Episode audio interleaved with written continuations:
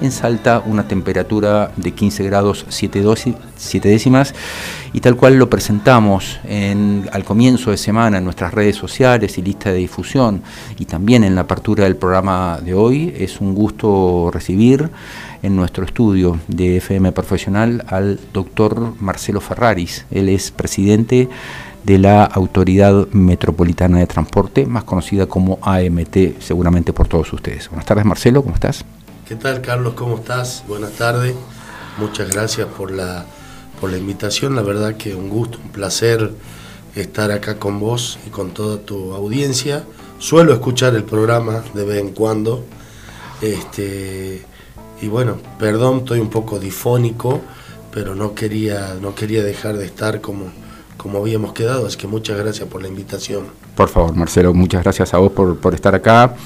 Invitados como vos no hacen más que darle vuelo y jerarquizar nuestra programación, así que muchísimas gracias. Eh, vamos por las cosas verdaderamente importantes y es esto. ¿Cómo anda ese tenis y ese pad? Uy, el tenis anda muy mal y si bien el pádel me abandonó hace rato, la verdad que bueno, estamos tratando de, de pelearla, por ahí se, se complica con el trabajo.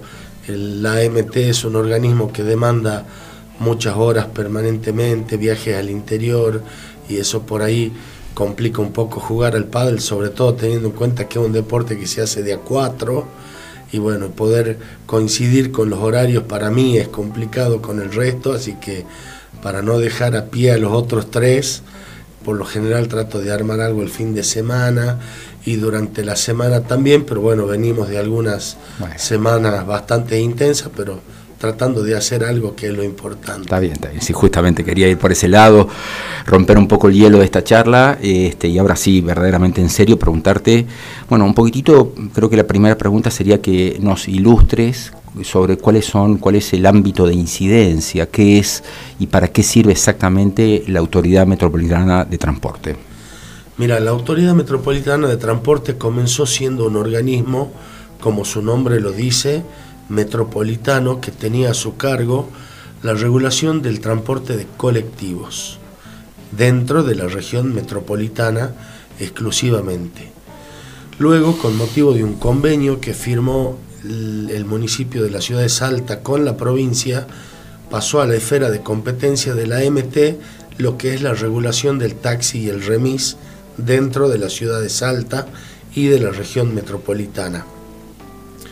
Así se desenvolvió la MT hasta el año, si mal no recuerdo, 2017 o 2016, donde deja de funcionar un organismo que se llama Comisión Provincial de Regulación del Transporte.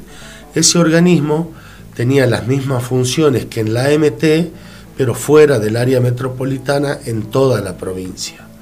Con lo cual, al dejar de funcionar ese organismo, todas las competencias pasaron a la MT y hoy por hoy la AMT tiene a su cargo la competencia de todo el transporte en la provincia de Salta, tanto en lo que hace a taxis y remises metropolitanos, como taxis y remises del interior que hacen viajes interurbanos y también tiene a su cargo el colectivo masivo, el control de lo que es Saeta, en los colectivos interurbanos hacia los distintos puntos de la provincia, controla también lo que es el, transporte denominado de turismo, el que se hace a través de agencias de, de las combis. Las combis en, todos los puntos de la, de la provincia y también lo que es el transporte obrero, es decir, empresas que contratan un servicio de transporte para llevar trabajadores de un punto a otro. Se utiliza mucho en la minería, se utiliza mucho también en la zona de Anta para la cosecha de, bueno, de las distintas temporadas. En los pueblos industriales en general, en Güemes, en Exactamente, con lo cual te diría, para resumir, es todo lo que tenga que ver con transporte de personas a lo largo y a lo ancho de toda la provincia. Bueno, no me quiero imaginar la cantidad de problemas y de líos cotidianos que debes estar afrontando vos y todo tu equipo. Te pregunto ahora entonces, eh, ¿cómo, ¿cuál es el principal problema que ustedes encaran en este momento? Venimos de una serie de paros de transportes, eh, venimos con un problema serio donde se discute muchísimo la cuestión del subsidio eh, están empezando a, sentirse rumores y bueno, y efectivamente está faltando gasoil en algunas estaciones de servicio, eh, solamente por, por como ciudadano común y corriente estoy pensando en alguno de los problemas que deben caer dentro de tu órbita. ¿Por cuál de todos empezamos?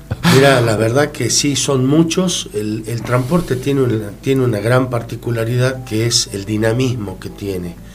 Tiene mucho dinamismo porque la gente lo usa todos los días. Todos los días surgen problemas que afectan directamente al transporte, roturas de calle, movilizaciones que obligan o que exigen que los recorridos se vayan modificando, barrios nuevos que se van creando y que van exigiendo tener cobertura de transporte, con lo cual la verdad que la problemática es muy amplia. Ahora, los puntos que vos estás planteando son dos problemas realmente grandes que tiene el sistema de transporte. Uno tiene que ver y que está mucho, mucho en boga ahora el tema de el reparto de los subsidios y el otro gran problema que estamos teniendo sin duda también por estos tiempos es la falta de gasoil. Sobre el tema de eh, los subsidios, la verdad que nuestro gobernador, el doctor Gustavo Sáenz, ha tomado una posición muy crítica hacia el gobierno nacional para que la gente entienda del 100% de subsidios que reparte la nación, el 82% de esos subsidios quedan en el AMBA, y el 18% se reparte entre todas las jurisdicciones del interior de la Argentina. Obviamente esto genera una desigualdad enorme en materia de repartos de subsidio. Esa desigualdad se manifiesta de muchas maneras.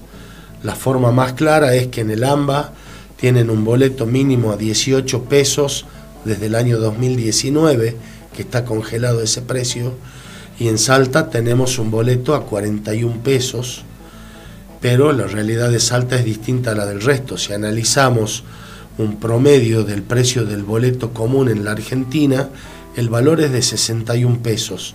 En Salta estamos pagando 41 pesos por un gran aporte, un gran subsidio que hace el gobierno provincial para mantener la tarifa en ese precio y no llevar lo que realmente costaría el boleto al bolsillo de la gente y que sea la gente la que tenga que pagar un costo más alto. Te, detengo ahí un segundito.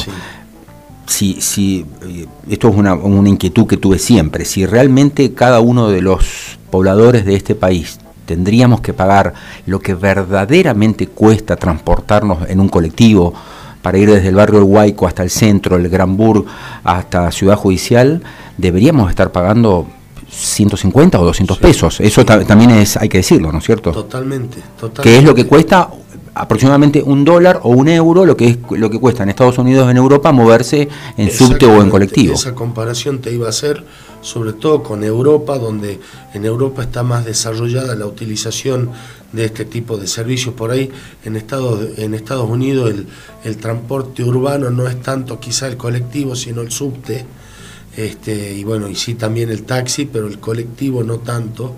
En Europa sí, y el costo es el que vos estás refiriendo. Y sí, en Salta si tendríamos que hacer una estimación, 150 pesos seguramente debería, debería valer el costo del boleto, con lo cual está evidenciado un intervencionismo grande por parte del Estado para evitar que eso bueno, se vea se vea reflejado en la tarifa. Pero bueno, la verdad que la situación es bastante compleja por la situación económica que estamos viviendo y bueno, un gobierno nacional que no accede a, tratar un, a hacer un tratamiento igualitario en materia tarifaria y el gobernador la verdad que ha alzado la bandera en este sentido, ha marcado esto como agenda dentro de la reunión de gobernadores del Norte Grande, Tuvo la oportunidad también de planteárselo al ministro de Economía, Martín Guzmán, con motivo de su visita y bueno, la verdad que es este,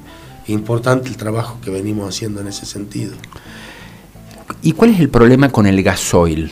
Quiero decir, eh, es, afecta directamente a, lo que es eh, tu órbita de interés, eh, todos los colectivos de Saeta, todo el transporte público, todo, todo lo demás. por parte, es un combustible que tendría que estar viniendo desde otras partes del país, que no somos capaces de, eh, de estoquearlo, de generarlo. ¿Qué, quiero saber qué es lo que pasa con el gasoil y cuál es el problema que se suscita detrás. Mira, es un problema grande, hay una realidad que hay escasez de gasoil y afecta directamente al servicio público de transporte.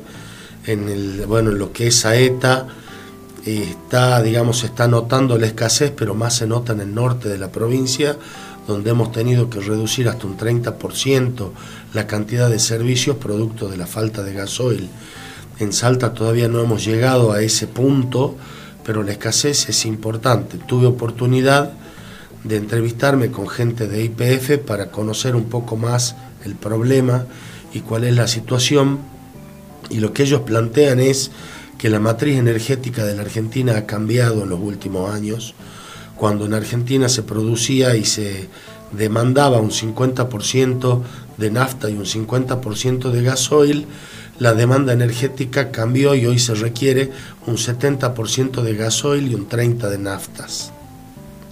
Ese 20% de gasoil la Argentina no lo produce y tiene que salir a comprarlo afuera. Producto de que uno de los principales exportadores de gasoil en el mundo es Rusia, al establecerse el bloqueo económico a Rusia y comercial, eh, los países que compraban en Rusia salieron al mercado de otros países para poder comprar el gasoil. En el caso de Argentina, compran el Golfo de México el gasoil, con lo cual estos países que compraban antes en Rusia y ahora no lo pueden hacer, salen a competir con Argentina, entre otros países, en el Golfo de México para poder comprar ese gasoil.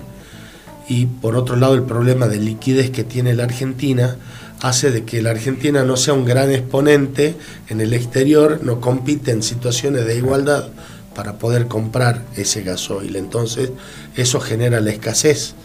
El gobierno argentino a través de IPF compró buques, distintos buques, pero con la escasez que hay en el mundo, producto de la guerra, eh, el Golfo de México no garantiza la fecha en la que el gasoil va ingresando a la Argentina. ¿Y el precio?